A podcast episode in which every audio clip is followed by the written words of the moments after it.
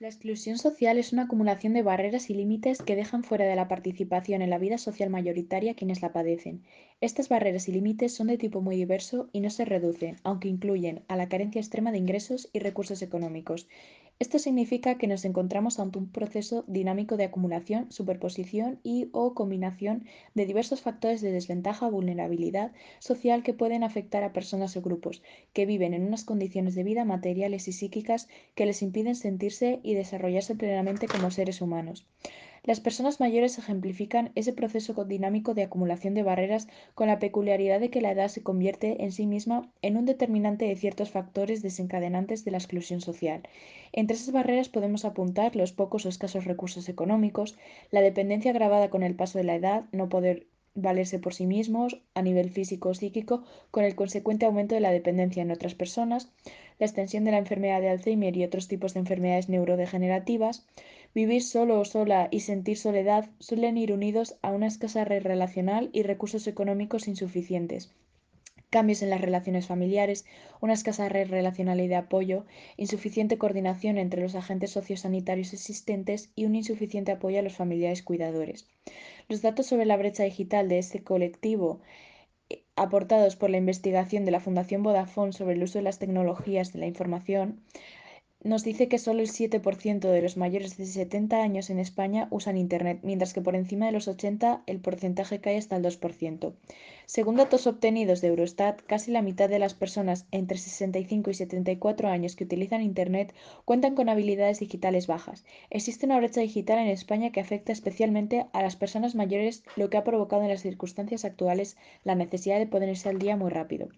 Existe una doble brecha en lo que se refiere a las tecnologías digitales, donde las personas mayores de 65 años son las principales afectadas. No solo es necesario tener en cuenta el uso de estas tecnologías, sino también las capacidades con las que las personas cuentan para que este uso sea adecuado. En primer lugar, el uso de tecnologías digitales, como Internet, es notablemente superior entre la población más joven. Según datos del INE, en 2019 el 90% de los jóvenes entre 16 y 24 años utilizó Internet en los últimos tres meses, frente al 63% de las personas entre 65 a 74 años y el 23% de las personas mayores de 75. Si bien no se observa una brecha de género entre las personas de 16 a 74 años en el uso de Internet, sí que existen diferencias entre hombres y mujeres en el grupo de los más mayores. En segundo lugar, también existe una brecha en las habilidades digitales entre los usuarios de Internet. Según los datos extraídos de Eurostat, mientras que el 68% de los jóvenes entre 16 y 24 años cuentan con habilidades avanzadas, tan solo el 6,5% de los mayores de 65 años cuentan con estas destrezas.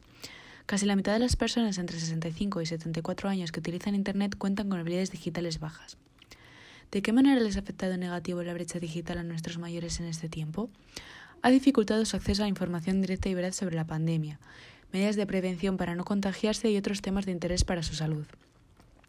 Les ha impedido hacer compras online, lo que mayores que viven solos y no cuentan con ayuda domiciliaria para ancianos les ha obligado a salir a la calle pese a ser considerados un grupo de riesgo ha dificultado sus relaciones sociales remotas y seguras, propiciando su aislamiento lejos de familiares, amigos y seres queridos.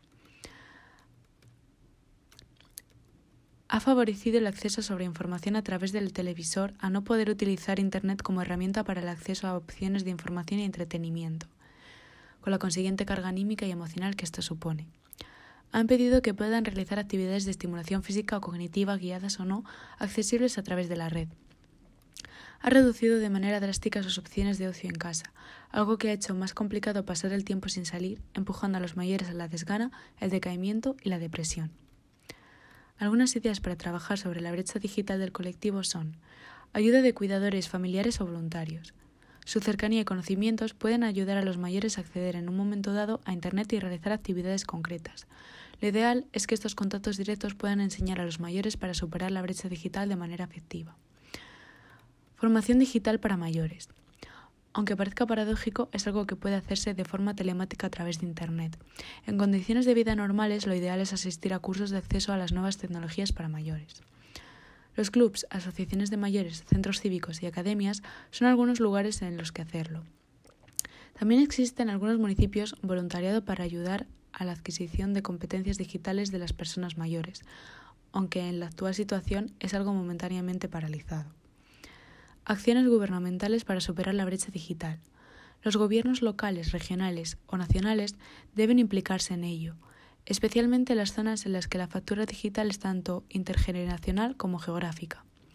Aplicaciones digitales más sencillas e intuitivas. Los propios desarrolladores de tecnologías, dispositivos y aplicaciones para mayores tienen mucho que decir en este sentido.